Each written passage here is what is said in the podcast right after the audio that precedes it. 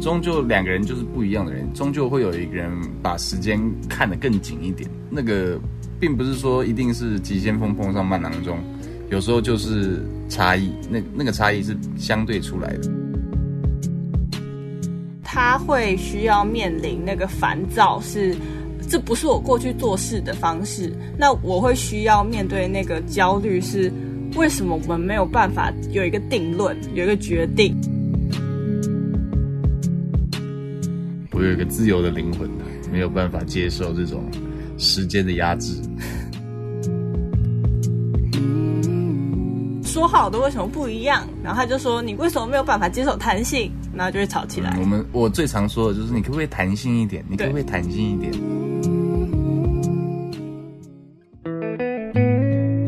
？Hello，大家好，欢迎又来到恋爱季节，我是吴飞。今天跟我在一起的，首先是大家非常熟悉的周星。嗨，大家好。哎，今天周星你带来了一位。非常特别的来宾是吧？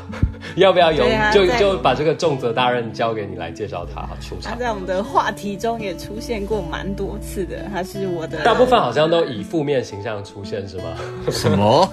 有啦，我有称赞他吧？有啦有啦有啦，不少不少。好啦，这是我的新科丈夫。Hello，我是文森。Hello，周星的老公。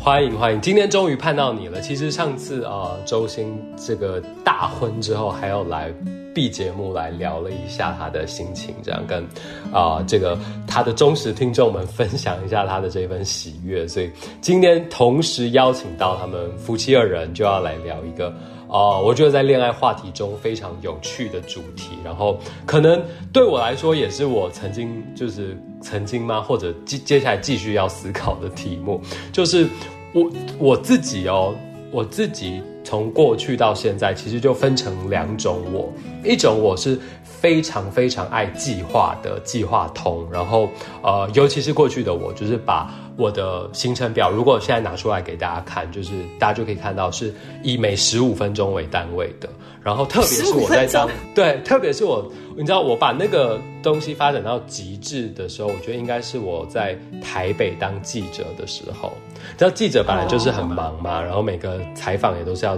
卡得很紧，然后有时候还要跑到外面去。那电视台的记者又是忙中之忙，所以我那时候的就变成我，即便工作的时候是维持这样这么高强度的行程以外，下班以后我也自然而然就是把自己的行程也规划的这么高强度，然后我都会跟我的朋友说：好，我今天比如说呃在呃某个电视台的，比如说东东区这边啊结束采访。的时间是七点四十五，那我们就约啊八点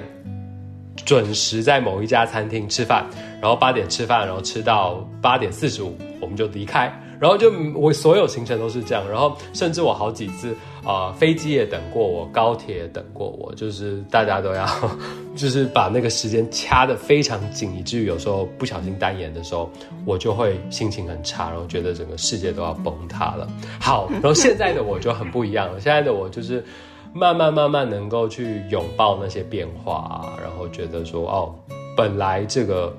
世界就充满。各种不可预期的事，这才是这个世界本来的样子。所以我觉得也不是要说哪一个比较好啦，至少我的经历过程是从 A 到 B 是这么变化的。我觉得或许有人是从 B 到 A 吧，就是过去很啊随心所欲、散散漫漫，然后突然觉得有一天要精力图治，然后要呃发奋向上，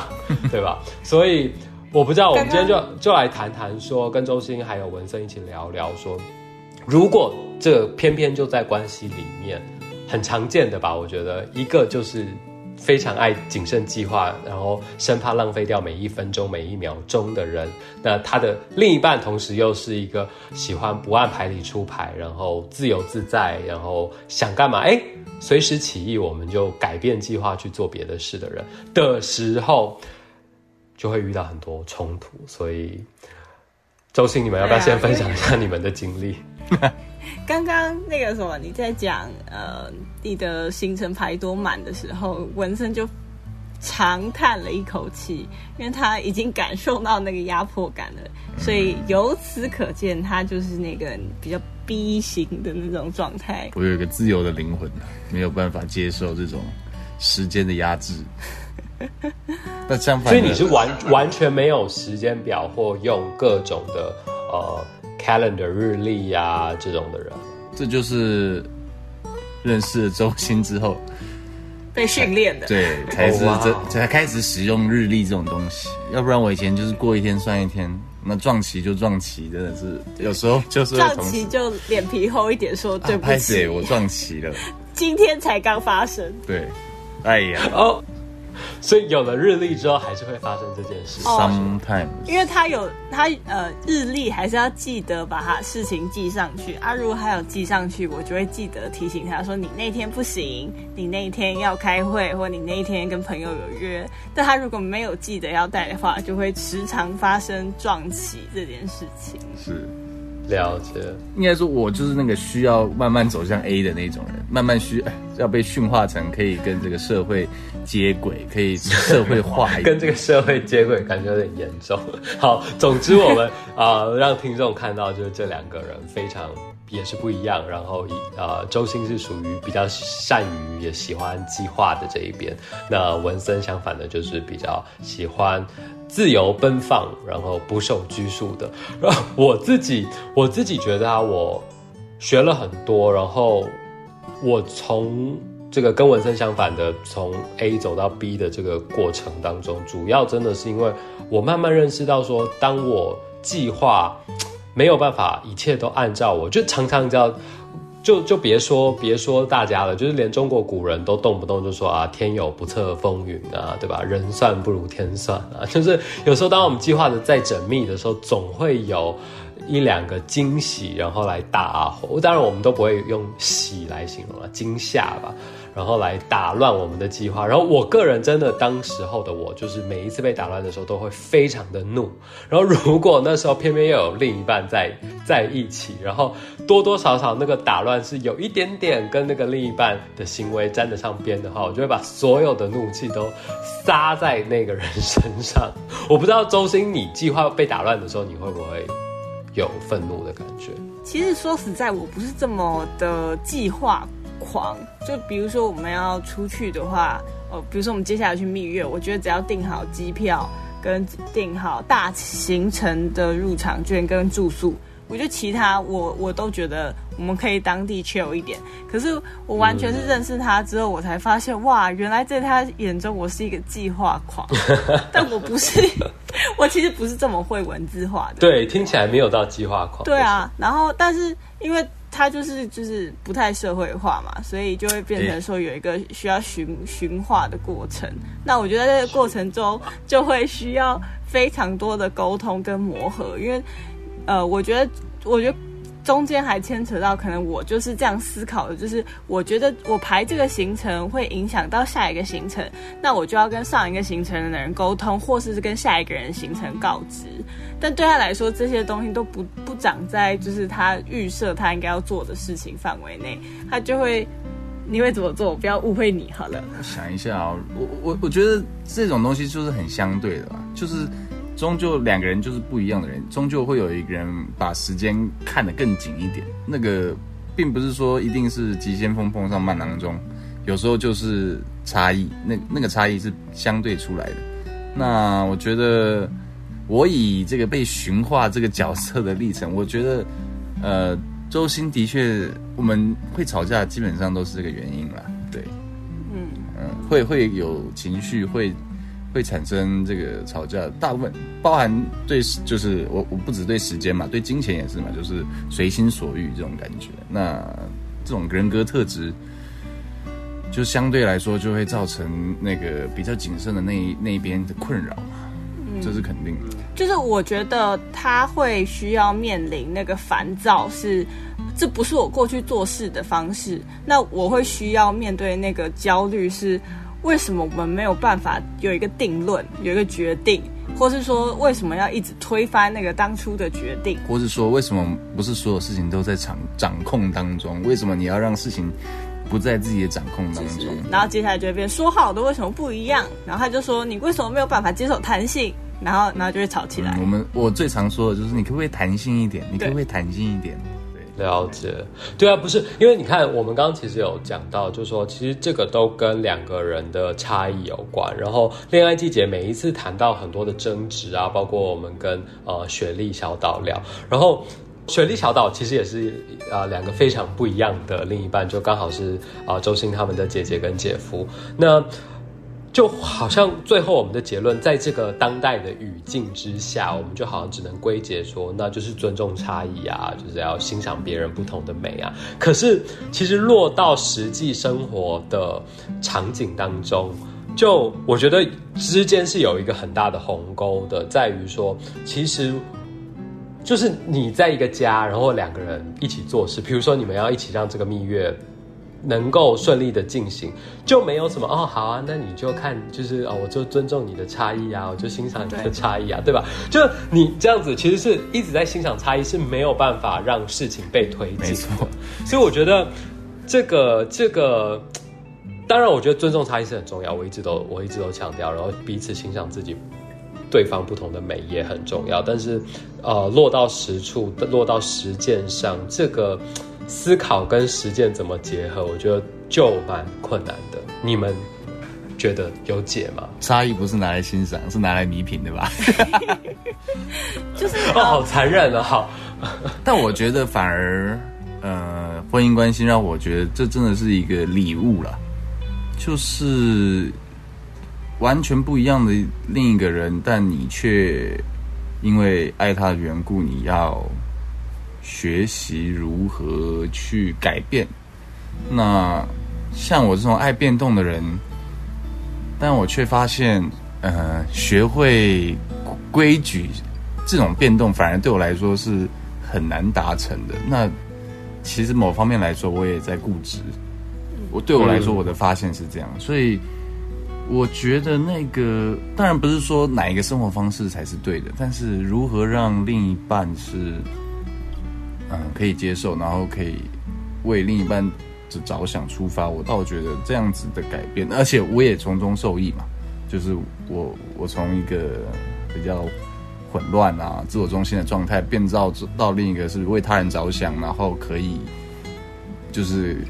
不会惹怒我的朋友们 这样的状况，的确也是很好的。那另外一方面，我觉得周星也有很大的调整啊。你要不要自己这样看你的调整是什么？OK，嗯、我觉得可以讲，就是呃，就像我刚刚讲的，我不是很典型的计划狂，可是呃，刚刚吴飞有说，只要我们需要共同决议一些事情，或者只要两个人的生活要继续共同经营下去，就像我们前一阵子办完婚礼，婚礼中有大大小小的细节要去做决定，嗯，呃，所有的人，包含我们的童工，我们两方的家人，所有要参与的人当中，我们每一个都要去谈的时候，我们真的没有办法就单纯尊重差异，因为我们就是大家会渐渐把我们看成从两个人看成一个整体的话，我们要怎么样对外有一致的说法，所以我们内部一定要有一些共识嘛。那这个共识就没有办法说。有差异就就就让他去，然后或是说我们对外说哦他这样想我这样想，那别人就会很困惑说那我们要怎么执行你们在婚礼当下要做的决定？对，所以就会变成说，呃，刚刚有开玩笑是驯化，但是我觉得这个过程会。呃，会他稍微往我的方向靠拢一些，然后我也往他的方向靠拢一些是，呃，我觉得像蜜月就是一个状态，就是呃，我不需要把每个时间都排满，而是呃，我可以接受哪一段时间我们就是有空档，那这个空档我们就让当下就让它发生，就是我们觉得可能呃留一些留白的时间，那留白的时间让惊喜发生，这样，嗯，对啊。嗯嗯。另外一个点，我观察到周深的改变就是，嗯、他我也有往我这个方向走，就是当面对惊吓的时候，他的情绪可以不用像他原本那样，就是爆开来，或是变成一个很怨怨怼或是一个生气的状态，他反而可以慢慢慢慢接受说，哦，事情不是完全在掌控当中，对，那就像就像呃吴飞他从从 A 到 B 的这个状态，就是慢慢的他的这个掌控欲跟这个情绪是可以像我这样比较呃随遇而安一点，那我也可以往他那边靠近，所以对我来说这就是钟摆，然后让我们慢慢的趋向一个嗯相处起来呃是舒服，然后对我们彼此也都健康的状况，所以对我来说，呃这也是算新婚的一个 bonus 一个福利。嗯。是，不过这就把我们引向一另另外一个话题，就好像你们两个都在讲说要往对方靠近，那某种程度上也是要改变自己过去的生活习惯了。当然，我觉得在不是只有婚姻，甚至从恋爱阶段，可能就要开始学习这个点了。但是有一些人特别会觉得说，那如果我改变了，我是不是就不再是我了呢？就好像我我应该本来一直就是这样，这个是完整的我，但我改变了，我就觉得我放弃做我自己。尤其做自己，在你知道现代社会又是一个神圣不可侵犯的领域。可以可以啊，可以聊芭比吗？你有看过芭比？没有没有，你可以说你看到的。对我来说，我就不喜欢他的解，虽然我觉得芭比不错看，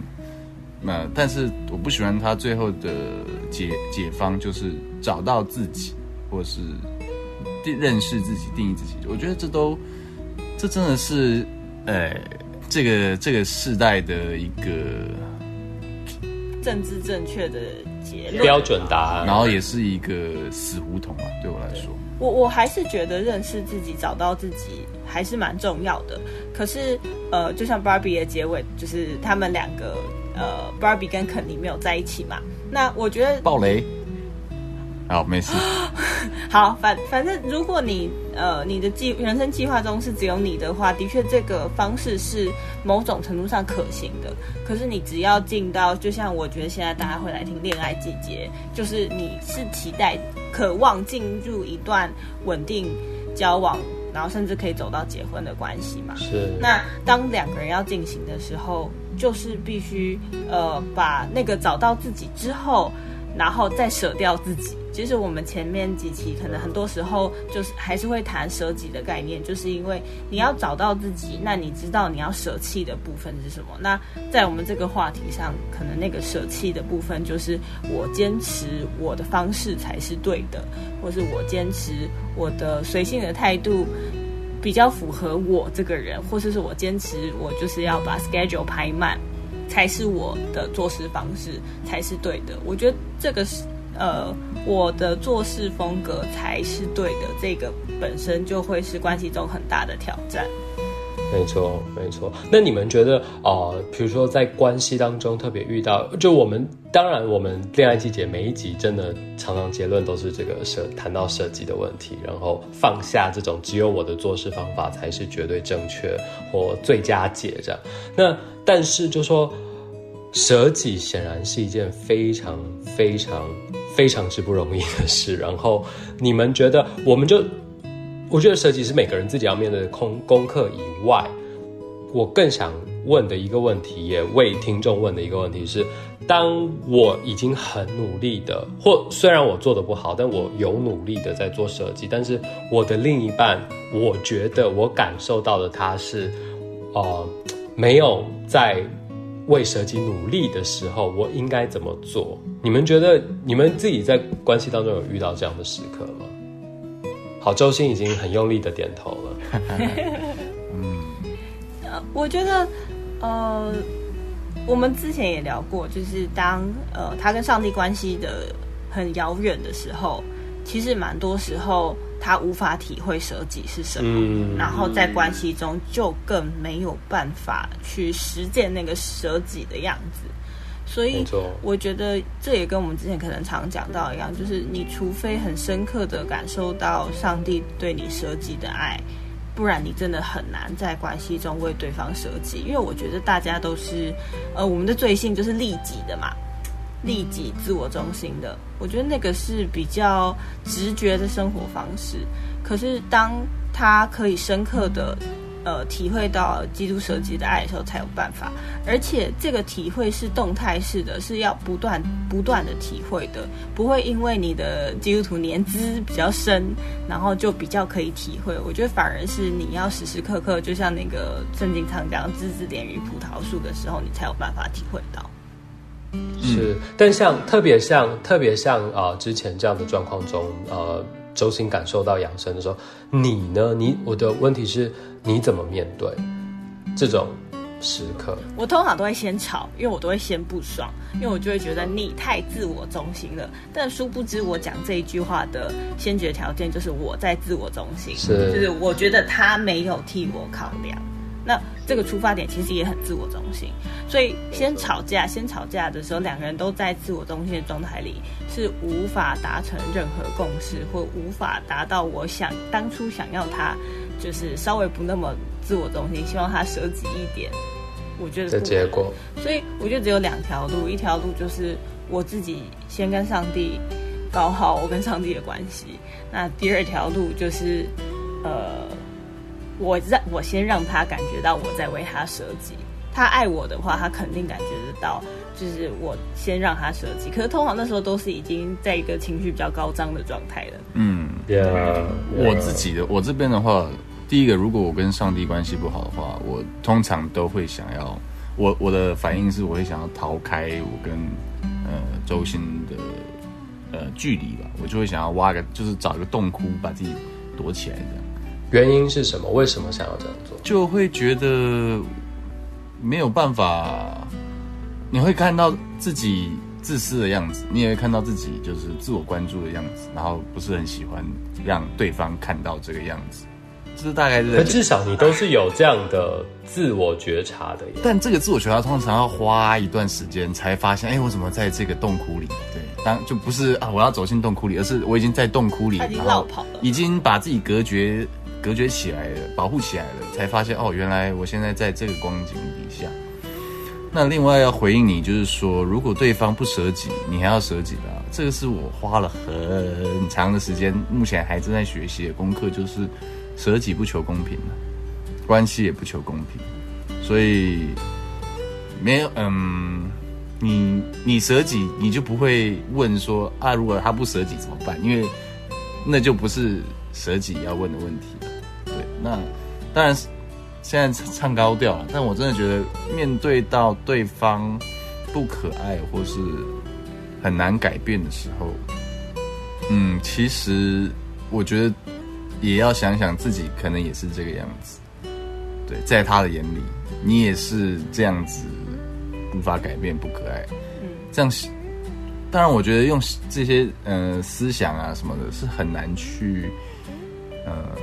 说服我们自己去舍己的。我觉得最终还是要看到那个爱的源头了，然后更多的时候是接受自己要被调整这件事情，因为认为自己的做法是对的这件事情本来就是错的。对，所以我觉得很重要是在沟通当中去听对方到底要什么，然后厘清这件事情，然后认真的去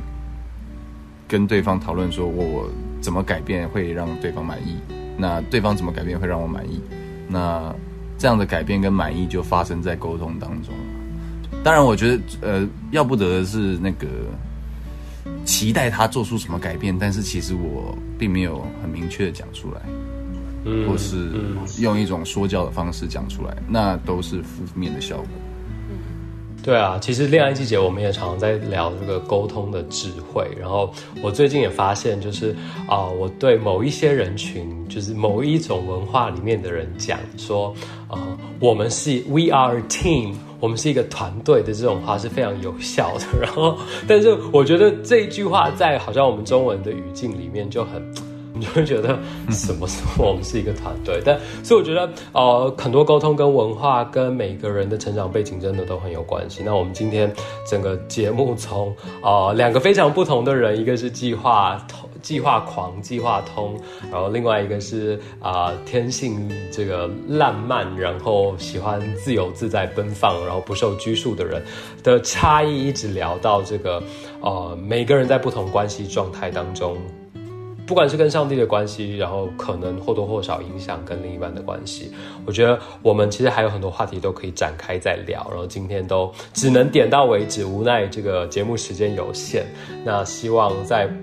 不久的将来，尽快的啊、我们可以恋爱季节再邀请到周星跟文森夫妇，然后再来跟我们聊更多。其实他们还有很多故事啦，对吧？就是大家都只听小岛跟雪莉的，我们应该更多来听听周星文森的故事。我们今天就谢谢他们，希望他们很快再有机会回来。我们下次再见，拜拜，拜拜，拜拜拜拜。